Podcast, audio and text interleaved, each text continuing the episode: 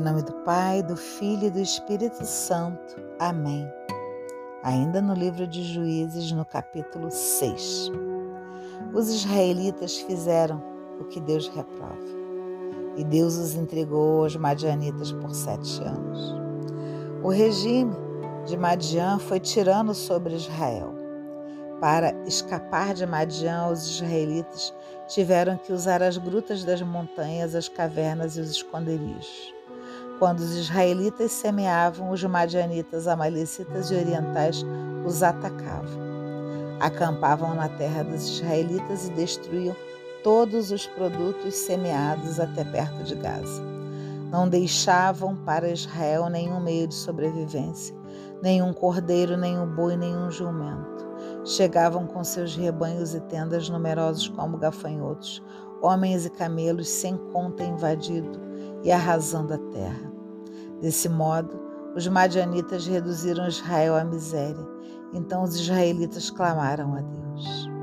Quando os israelitas clamaram a Deus por causa dos madianitas, Deus enviou para eles um profeta que lhes falou: Assim diz Deus, o Deus de Israel: Eu fiz vocês saírem do Egito e os tirei da casa da escravidão. Eu livrei vocês do poder egípcio e do poder daqueles que os oprimiam.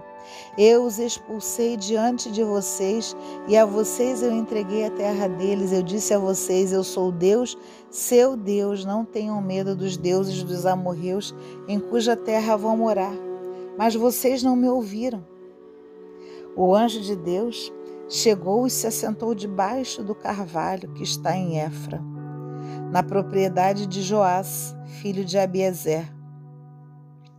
Foi quando Gedeão, filho de Joás, estava debulhando trigo no tanque de pisar uvas, para escondê-lo dos madianitas.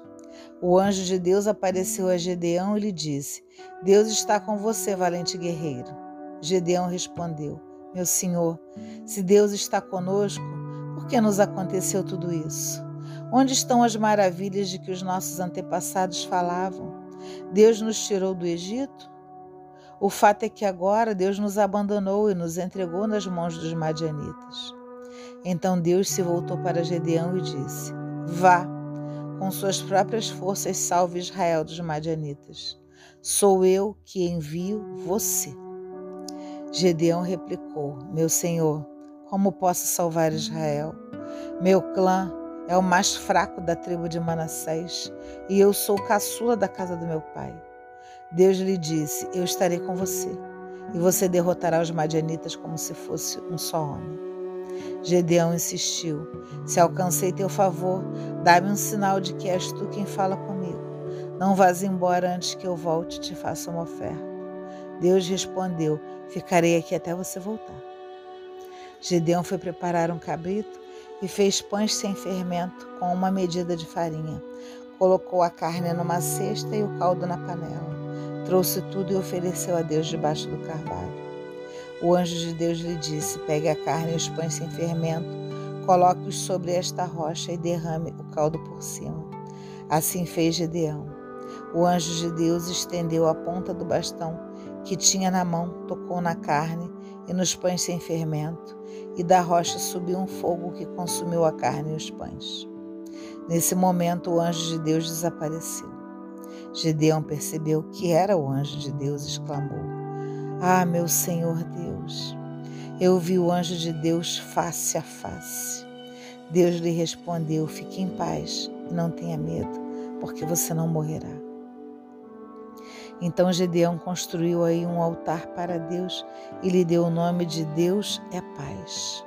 Um altar que existe em Efra de Abiezer até o dia de hoje. Nessa mesma noite, Deus disse a Gideão: Pegue o boi que seu pai possui e um outro boi de sete anos. Destrua o altar de Baal que pertence a seu pai e corte o poste sagrado que está ao lado. Em seguida, construa um altar para Deus, seu Deus, no alto desse lugar com pedras bem colocadas. Pegue então o boi e a ofereça em holocausto sobre a lenha do poste sagrado que você tiver cortado. Gedeão escolheu dez homens entre seus servos e fez o que Deus lhe havia mandado. Gedeão fez isso de noite e não de dia, pois tinha medo de sua família e o povo da cidade. No dia seguinte, bem cedo, o povo da cidade viu que o altar de Baal fora destruído.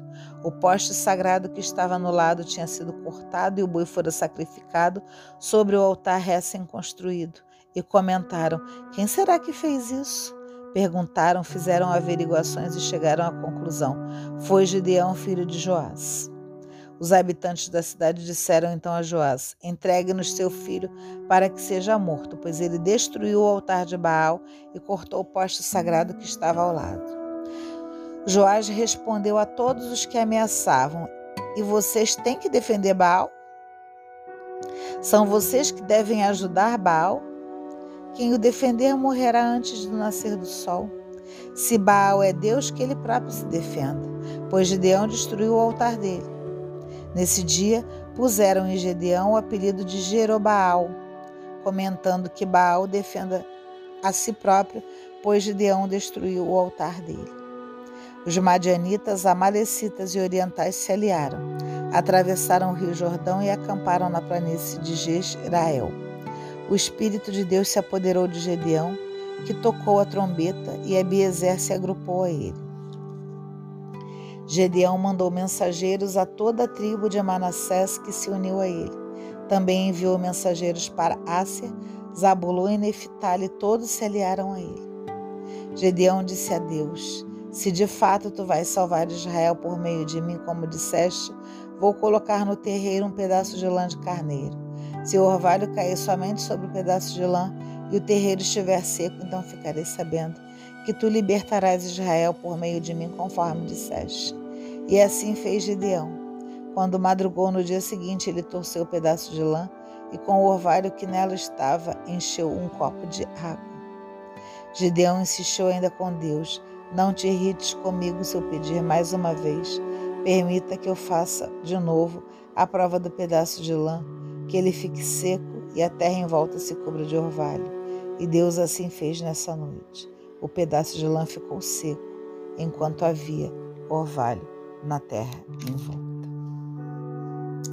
Então, o que, nós vimos no capítulo 6? Né? Que na busca de implantar esse esse novo sistema, né, do qual a gente vem falando político, econômico e religioso, Israel teve novamente que enfrentar novos inimigos, estes vindo do leste e do sul, que se apoderaram né, de toda a produção agrícola e pecuária, deixando o povo na miséria. O profeta ali ele analisa a causa da situação. O povo abandona o projeto de Deus mais uma vez. A infidelidade no campo religioso provoca enfraquecimento. Se enche de brechas, permite a entrada de grupos não comprometidos com o projeto e volta-se de novo né, a, a exploração e a opressão. Gideão agora é o líder que vai tentar reorganizar o povo.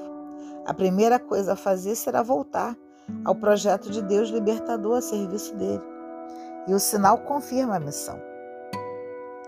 Nós vemos claramente né, o quanto que Deus nos ama, né, porque Gideão pede sinais para Deus e isso é muito importante para que nós aprendamos no momento de dúvida, né, mas com realmente acreditando, né, com é, uma fé poderosa, né, se pedirmos sinais a Deus, Ele nos dá. Deu a Gideão, vai nos dar também. E com isso, para essa volta do projeto de Deus, é necessário romper com essa religião de Baal, né? que é um sistema opressor, né? um sistema de, de sacrifícios até humanos que, que era feito. Então, a partir do momento que retoma o projeto de Deus, né? Gideão consegue reunir várias tribos para enfrentar o inimigo. E isso é, né? a gente vai estar sempre insistindo nessa fala.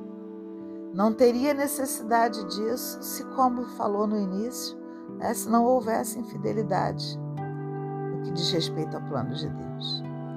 Então que né, os livros históricos eles trazem é, muita verdade, né, muita propriedade no que diz respeito a, a, a sobre a, a, decisão de ser fiel, a decisão de estar completamente rendido a Deus. Eu não estou falando no que diz respeito a, a, a beatices, a fanatismos ou qualquer coisa do tipo. Não é isso que Deus deseja de nós. E sim, né, mais uma vez, que olhemos para o primeiro mandamento e estejamos né, junto da nossa família, dos nossos amigos, dos nossos pares profissionais, né, com aquele olhar, com aquele mesmo olhar. Que as palavras da Sagrada Escritura perdoem os nossos pecados e nos conduz à vida eterna. Amém.